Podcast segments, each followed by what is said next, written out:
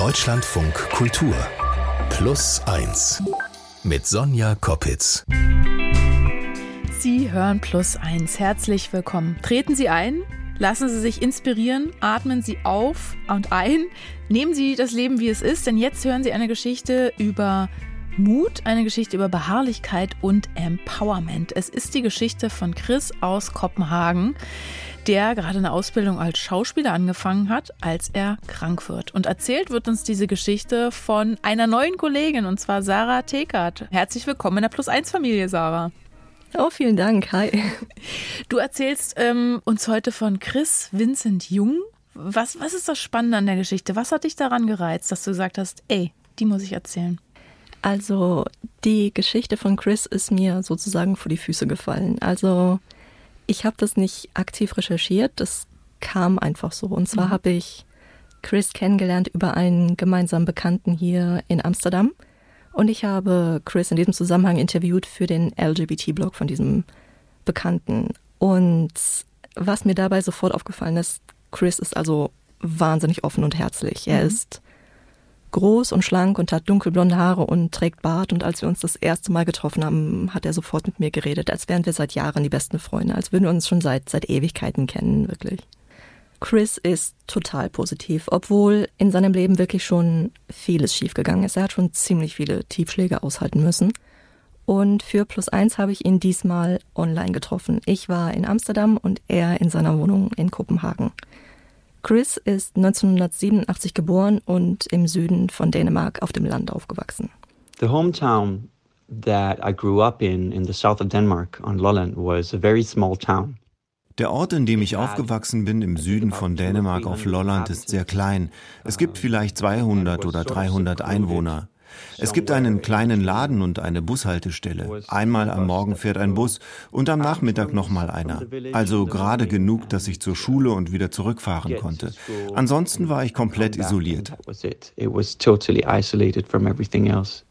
Auf Lolland, in diesem kleinen Ort, kommt das gar nicht gut an, dass Chris schwul ist. Und deswegen zieht er direkt nach dem Abitur nach Kopenhagen und studiert an der Schauspielschule. Dort wohnt er in einem dieser typischen Studentenwohnheime, wie man das so kennt. Also mehrere Betonhochhäuser, alles irgendwie eintönig und deprimierend. Und die einzigen Farbtupfer, die es da gibt, sind verschiedene Anstriche an den Seiten der Gebäude. Chris fühlt sich so ein bisschen, als würde er in einem grauen Schuhkarton leben. Und dann, eines Tages, da ist er 23, findet er etwas online. I'm sitting in my room checking updates, you know, on Facebook, ich sitze in meinem Zimmer und checke Updates auf Facebook, News-Webseiten und so weiter. Das war im Sommer 2013. Und ich erinnere mich, dass ich etwas gelesen habe über ein neues Gesetz, das Anti-Propaganda-Gesetz in Russland. Ich wusste nicht wirklich, was das ist und was es bedeutet.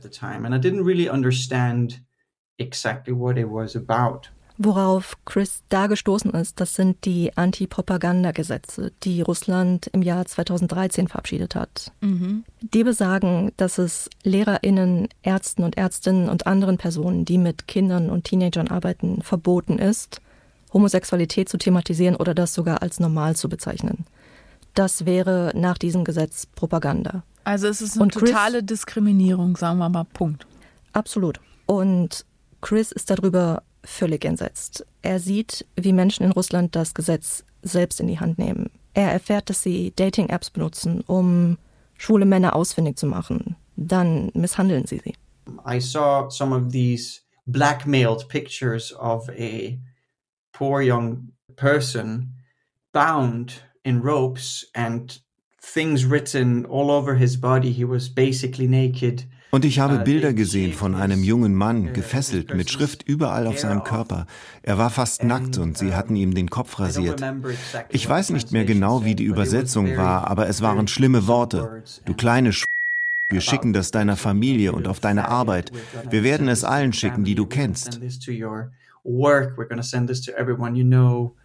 Das Schimpfwort haben wir jetzt hier nicht gehört, das haben wir überpiepst. Ähm, wir haben äh, Chris quasi zensiert. Warum war dir das wichtig, dass wir das überpiepsen? Ja, genau. Also Chris hat das Wort ausgesprochen. Ich persönlich, mir war es wichtig, dass wir das nicht reproduzieren, mhm. weil es natürlich sehr schmerzhaft ist für Menschen, die mit diesem Wort wirklich beleidigt werden, die das als Schimpfwort hören müssen. Und ich wollte einfach nicht, dass jetzt jemand sich schlecht fühlt, weil, weil er das in dieser Folge hören muss. Mhm. Und Chris beschließt, dass er etwas tun will. Er schreibt alles auf, was ihm auf der Seele brennt. Er schreibt und schreibt, bis gar nichts mehr kommt. Und da fällt ihm dann auf, das sind nicht nur lose Gedanken, das ist ein Manuskript.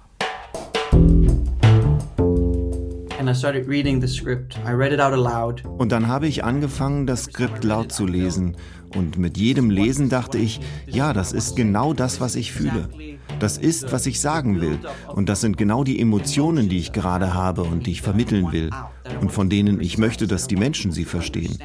Ich habe die Kamera an meinem Computer angemacht und dann habe ich auf den Aufnahmeknopf gedrückt. And I put the camera on and then I pushed record.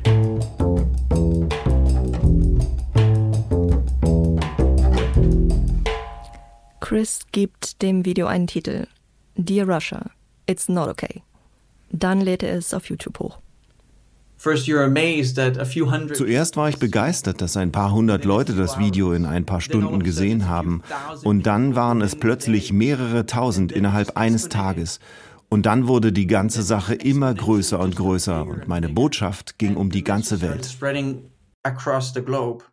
Das war ja 2000 13. Ähm, und wenn man so hört, das Video geht viral. Äh, kannst du noch nachvollziehen, kannst du sagen, wie viele Klicks das hatte, wie viele Leute das äh, geguckt haben und auch welche Reaktionen das vielleicht ausgelöst hat? Ja, du hast schon recht. Also viral 2013 ist wahrscheinlich nicht das gleiche wie viral 2023. Aber das originale Video wurde rund 50.000 Mal angesehen mhm. und dann gab es noch Kopien von dem originalen Video mit Untertiteln, zum Beispiel mit Übersetzungen in Italienisch, Spanisch oder Russisch. Mhm. Und alle Versionen zusammen kamen dann auf rund 200.000 Views. Chris hat auch Videos zugeschickt bekommen von Leuten, die ihre eigene Version gemacht haben sozusagen. Und die kamen dann aus Australien oder aus den USA zum Beispiel. Gleichzeitig ist auch die To Russia with Love Bewegung entstanden. Und dabei hat eine deutsche Drag Queen ein wichtiges Video hochgeladen und dabei hat sie sich selbst den Mund mit Nadel und Faden zugenäht. Aber es passiert noch mehr. Ich habe viele tolle Erfahrungen gemacht. Ich wurde an eine Universität in Dänemark eingeladen. Dort sollte ich über Graswurzelaktivismus sprechen. Dazu gab es dort einen Kurs. Das war schon sehr besonders. Ich habe mich sehr geehrt gefühlt. Chris wird auch noch nach Ungarn eingeladen, um auf einer Konferenz mit lokalen queeren Medien zu sprechen. Er fühlt sich mehr und mehr empowered, merkt, dass er etwas bewegen kann. Die viele Aufmerksamkeit bestärkt ihn, noch aktiver in der LGBT-Community in Dänemark zu werden. Er wird Vorstandsmitglied von der Copenhagen Pride. Im Februar 2014 mit 27 wird er für den Award Aktivistin des Jahres nominiert und bekommt die Auszeichnung.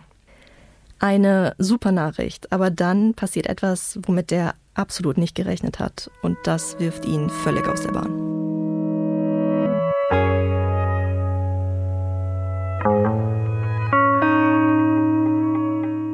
...2014, da ist Chris in seinem letzten Semester der Schauspielschule.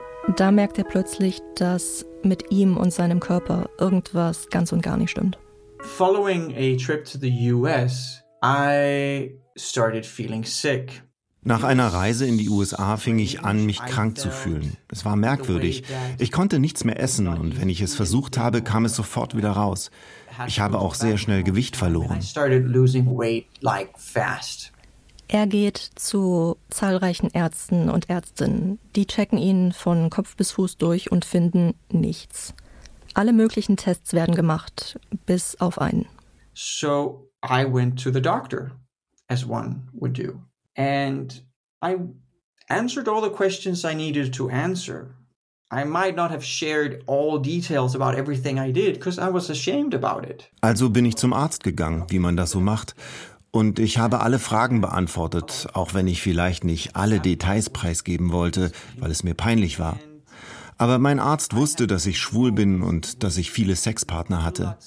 Es wurden alle möglichen Tests gemacht, auch das Blut wurde untersucht für die typischen sexuell übertragbaren Krankheiten. Nur auf HIV haben sie zunächst nicht getestet. Wochen um Wochen habe ich gewartet, dass es besser wird, aber stattdessen habe ich mich immer schlimmer gefühlt. Und da wurde mir klar, dass ich vielleicht etwas nicht wahrhaben wollte. HIV, das war die einzige Diagnose, die die Ärzte noch nicht ausschließen konnten. Intuitiv wusste ich, ich sollte den Test machen, aber ich wollte nicht. I think intuitively I knew I had to do this, but I just didn't want to. Warum wollte er den Test nicht? Weil er Angst vor der Antwort hatte oder warum? Vor dem Ergebnis? Ich glaube schon. Mhm. Ich, ich glaube schon, dass das der Grund war. Also es wurde ja alles andere ausgeschlossen und es wurde schlimmer und schlimmer und blieben nicht mehr viele, viele Antworten als diese. Und deswegen ringt er sich dann auch schlussendlich durch und geht zu einem anonymen Testcenter direkt im Stadtzentrum von Kopenhagen. Nur wenige Schritte von dem berühmten Rathausplatz entfernt. Dort werden HIV-Tests ohne die Angabe von persönlichen Daten durchgeführt. Chris gibt dort eine Blutprobe ab. Die wird auf einen Teststreifen gegeben. Aber wie bei einem Schwangerschaftstest oder einem Corona-Test dauert es, bis die Schablone ein Ergebnis zeigt. In der Zwischenzeit unterhält sich Chris mit der Krankenschwester. Beide albern herum und machen Witze über Kondome. Harmloser Smalltalk halt. And then the nurse that I'm sitting with, she goes quiet and she sort of turns her head down looking at the test. You know, you get this sort of weird feeling and you look at her and she looks up and say, okay, so this is positive. Und dann wurde die Krankenschwester, mit der ich dort gesessen habe, plötzlich ganz still und schaute auf das Testergebnis. Ich habe gleich ein ganz komisches Gefühl bekommen und dann sagte sie, okay, der ist positiv. Und als sie das sagte, wurde es in meinem ganzen Körper plötzlich kalt. Ich habe nicht glauben können, was ich da hörte. Und ich war wütend auf mich selbst. Mein erster Gedanke war, du hast dir das selbst angetan. Das ist deine Schuld. Und gleichzeitig habe ich versucht, es zu leugnen. Nein, nein, das kann nicht wahr sein. Ich habe mich gefühlt, als könnte ich nicht atmen.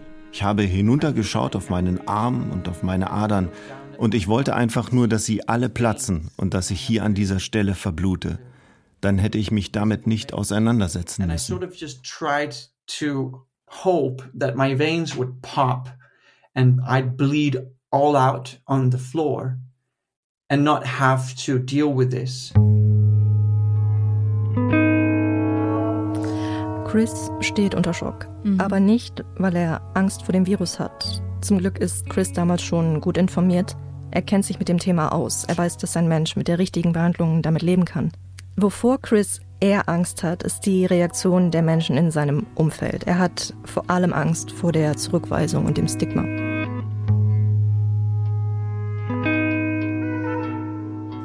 Was on my mind is memories of birthday parties where someone would be grossed out if they heard someone else had been with someone who had HIV. In meiner Erinnerung waren da Geburtstagspartys, wo jemand gesagt hat, wie eklig er es findet, dass jemand mit jemandem mit HIV zusammen war. Und ich habe mich an all die Kommentare und abfälligen Bemerkungen über Menschen mit AIDS erinnert. Und diese Kommentare kamen von Menschen aus unserer Community. Und ich wollte das nicht durchmachen. Ich wollte mich nicht wieder verstecken müssen. Ich hatte das schon einmal durchgemacht.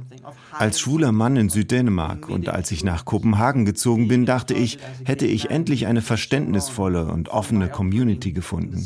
Aber nun musste ich befürchten, dass wieder niemand Verständnis für mich haben würde, wenn ich mich jetzt als HIV-positiv oute. And just at the same time, I knew now that there would be nothing embracing me if I came out with this.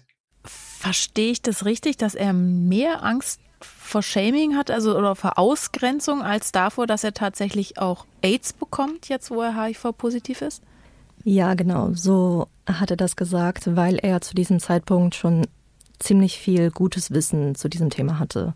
Aber ich glaube, dass in vielen Köpfen die Diagnose HIV immer noch mit einem Todesurteil verbunden ist. Mhm.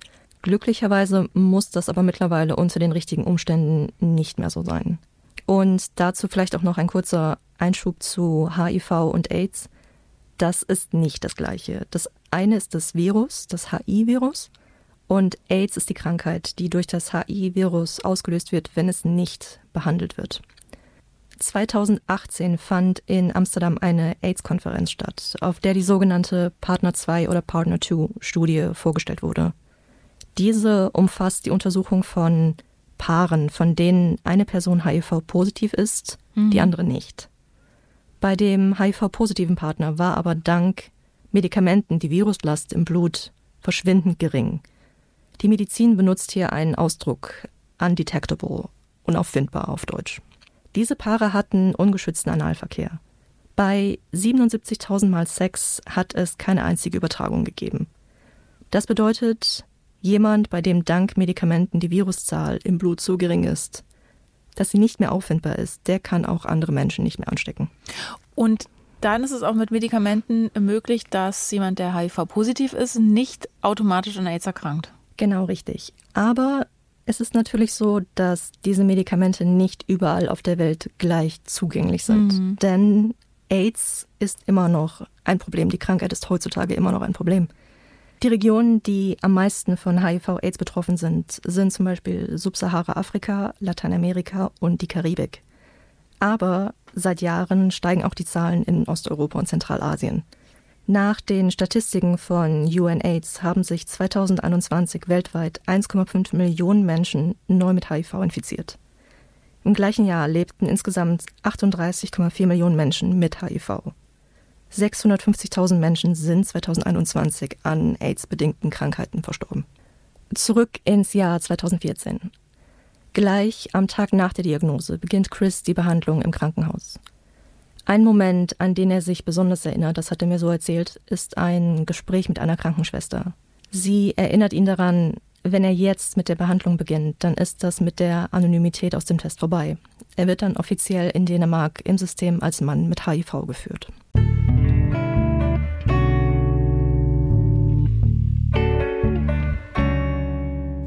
Am darauffolgenden Tag ist die Abschlussfeier von der Schauspielschule. Es ist Juni 2014 und Chris ist 28 Jahre alt. Das sollte eigentlich der große Moment sein. Endlich rein ins Erwachsenenleben, endlich Schauspieler sein. Darauf hat Chris so lange hingearbeitet, davon hat er so lange geträumt. Auf dem Foto von der Abschlussfeier, das er mir gezeigt hat, sieht man ihn bitterlich weinen. You know, my family was coming, my mom, my dad. Das war am Tag meiner Abschlussfeier. Meine Familie sollte kommen, um mit mir zu feiern. Wir haben unser Diplom bekommen und ich konnte nicht aufhören zu weinen. Und meine Eltern haben mich gefragt, ob alles in Ordnung ist. Zum Glück konnte ich es darauf schieben, dass ich so glücklich war über meinen Abschluss. Ich hatte es geschafft, ich war endlich Schauspieler, auf dem Papier zumindest. Das war genau das, was ich vom Leben wollte. Aber eigentlich habe ich geweint, weil ich nicht wusste, wozu mir das alles jetzt noch nützen sollte. Es hat sich angefühlt, als wäre das gar nicht mehr wichtig gewesen, zumindest an diesem Tag. It just didn't feel important anymore. Not that day. Weil er so große Angst weiterhin vor Diskriminierung hat? Oder weil er Angst hat, nicht ähm, gesund bleiben zu können oder gesund werden zu können? Ich glaube, es war vor allem, dass er sich ein bestimmtes Leben, einen bestimmten Lebensweg ausgemalt hat mhm. und der schien jetzt einfach überhaupt nicht mehr greifbar zu sein. Mhm. Chris ist völlig am Boden zerstört. Er hat sich seine Zukunft als Schauspieler so schön ausgemalt und jetzt hat er wirklich die Sorge, dass das völlig umsonst gewesen sein könnte. Er weiß gar nicht, wohin mit sich und der Diagnose. Er schämt sich und gleichzeitig ist er total wütend auf sich selbst. Im ersten Sommer nach dem Abschluss und der Diagnose, Chris ist da jetzt fast 30, versucht er sein Gefühlschaos mit Drogen zu betäuben. Mit seinen Freundinnen spricht er nicht über seine Gefühle. Er versucht es einmal auf einer Party, aber die Person hört ihm gar nicht richtig zu. Er fühlt sich alleingelassen und verletzt. Niemand will etwas von seinen Ängsten und Sorgen hören. Aus der Zeit, als Dear Russia, It Is Not Okay viral gegangen ist, hat er noch viele internationale Kontakte. Einer davon wohnt in Amsterdam. Sein Name ist René. Chris war noch nie dort und beschließt, René zu besuchen. Und kaum ist er in Amsterdam angekommen, ist er schockverliebt. Der Vibe in der Stadt, die Atmosphäre, die Menschen. Ach so, ich dachte in René. Nein, in die Stadt. Amsterdam ist sehr besonders.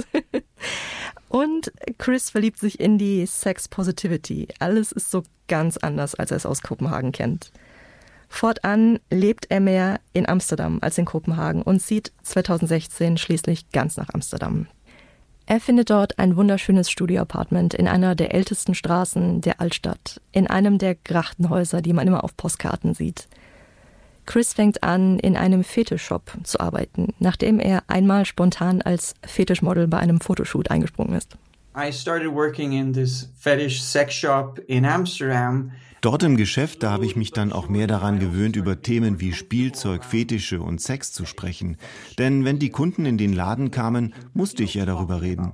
Dadurch hat sich das Konzept der Sex Positivity irgendwie normalisiert. And it sort of normalized the, the, the conversation and the concept of sex positivity, which I've never heard before. Like, I, I, it wasn't a concept for me. Was in Amsterdam Aber so passiert, so spontan Fetischmodel.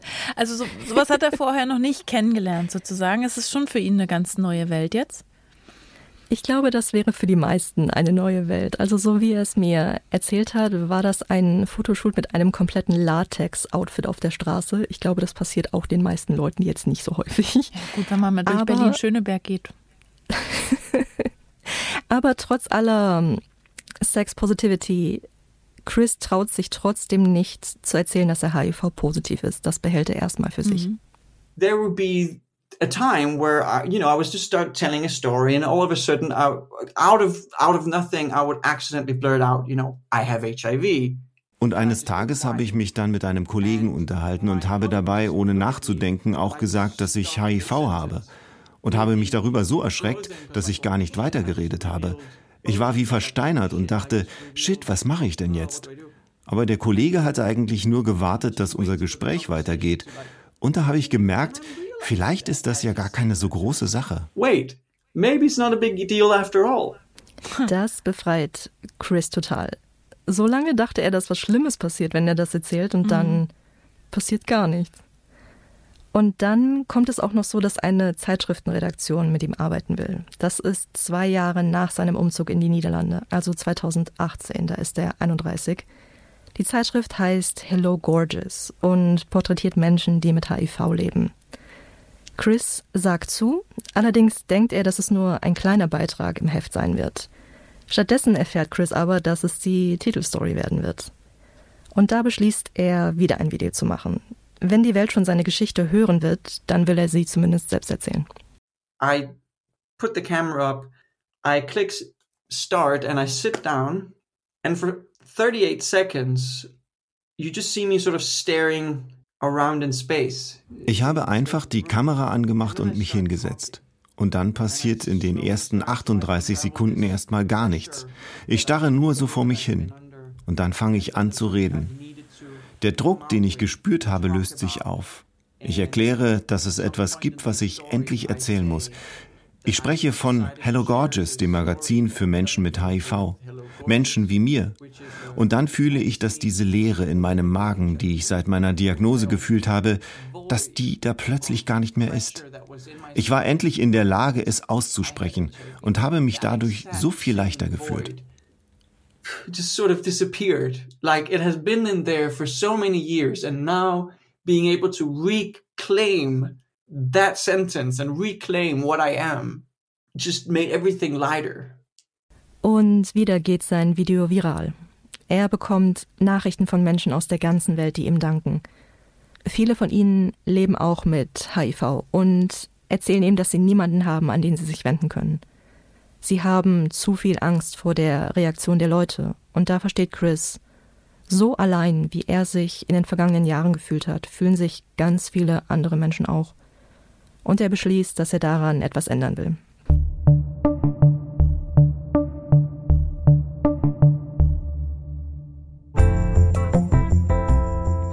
Jetzt will er es aber auch endlich seiner Familie sagen, dass er HIV-positiv ist, dass er krank ist, aber Medikamente hat, die ihm ein normales Leben ermöglichen. Er möchte nicht, dass sie das über Social Media erfahren. Er fragt seine Mutter also, ob sie skypen können. Vor dem Call überlegt Chris strategisch, was er anziehen soll. Er will einen guten Eindruck machen und er entscheidet sich für einen Tanktop und eine Baseballmütze. Draußen ist das schönste Sommerwetter, die Sonne scheint und es ist warm.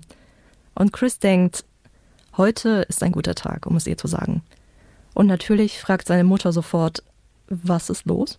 And I take a deep breath and I start this very long monologue about my experiences and I sort of enter into that something has has something in my life has been a big learning experience, or something I wanted to talk to. Ich habe tief Luft geholt und habe diesen langen Monolog angefangen über meine Erfahrungen und was ich in den vergangenen Jahren erlebt habe. Ich sagte ihr auch, dass es mir leid tut, dass sie es erst jetzt erfährt. Aber ich musste diese Reise erst selbst antreten. Jetzt bin ich stark genug, um es dir zu sagen. Mom, ich lebe mit HIV. To be strong enough to tell you, Mom, I'm living with HIV. And there's just this complete silence. And the first thing she says is, I love you. And then I started being very emotional and start crying. And um, and I just tell her thank you. And I love you too.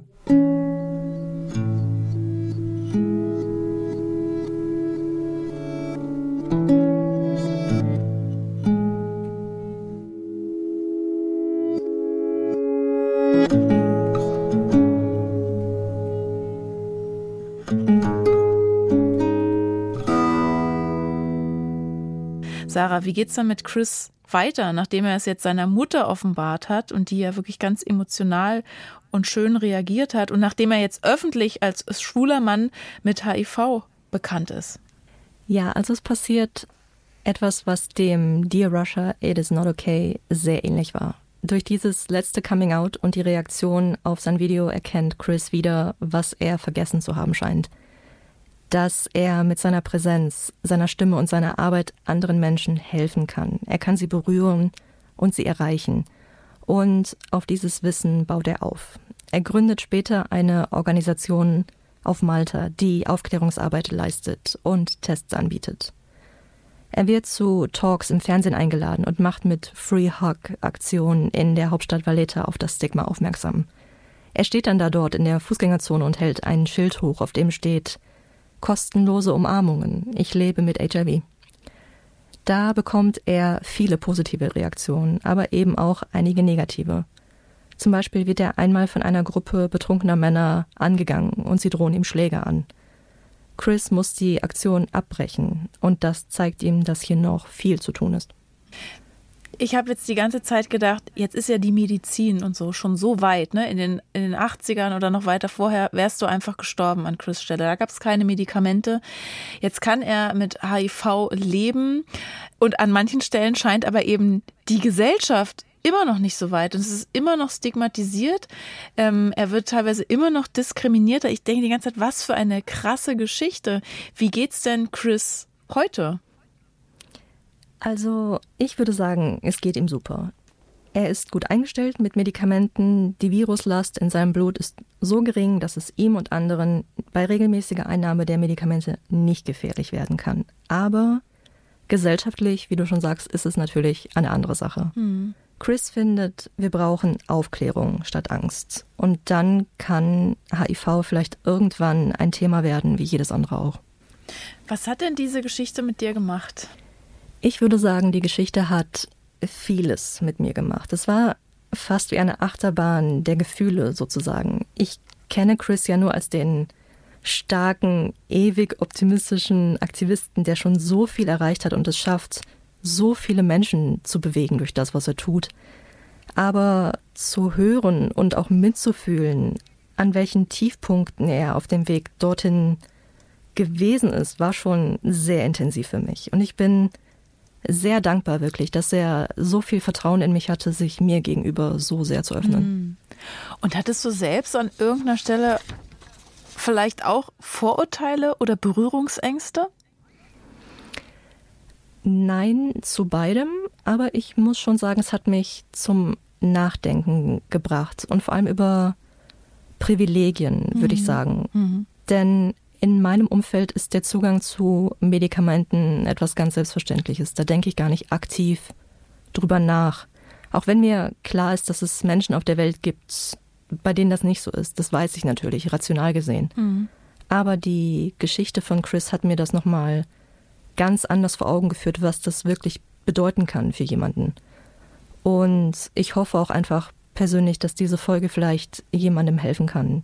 Jemanden da draußen, der oder die mit HIV lebt, damit dieser Mensch sich vielleicht etwas weniger allein und verzweifelt fühlt.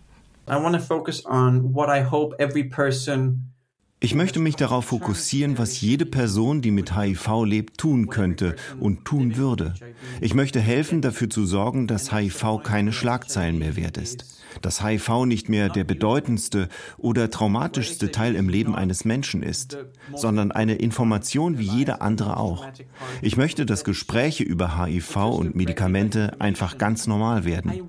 Wenn wir alle daran arbeiten, dass wir unser Leben mit HIV nicht mehr als Trauma sehen, dann können hoffentlich auch andere Menschen aufhören, es so zu sehen. Then maybe it will also not seem like such a big traumatic thing for people who don't know how to react to it.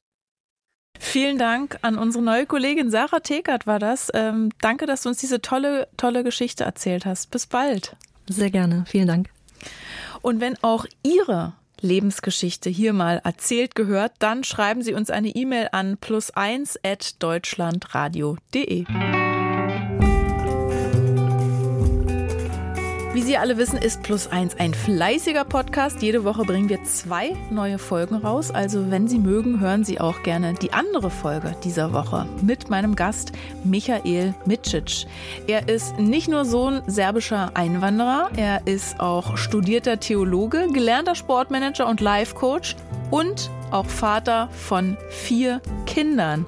Und das schlägt eine ganz gute Brücke zur kommenden Woche. Da moderiert Utz Träger und der bekommt Besuch von Nicola Schmidt, zweifache Mutter und Bestsellerautorin hat mehrere Erziehungsratgeber geschrieben. Und wenn Sie konkrete Erziehungsfragen haben oder Kommentare, eigene Erfahrungen zum Leben mit Kindern, dann schreiben Sie gerne eine Mail an plus1 at deutschlandradio.de.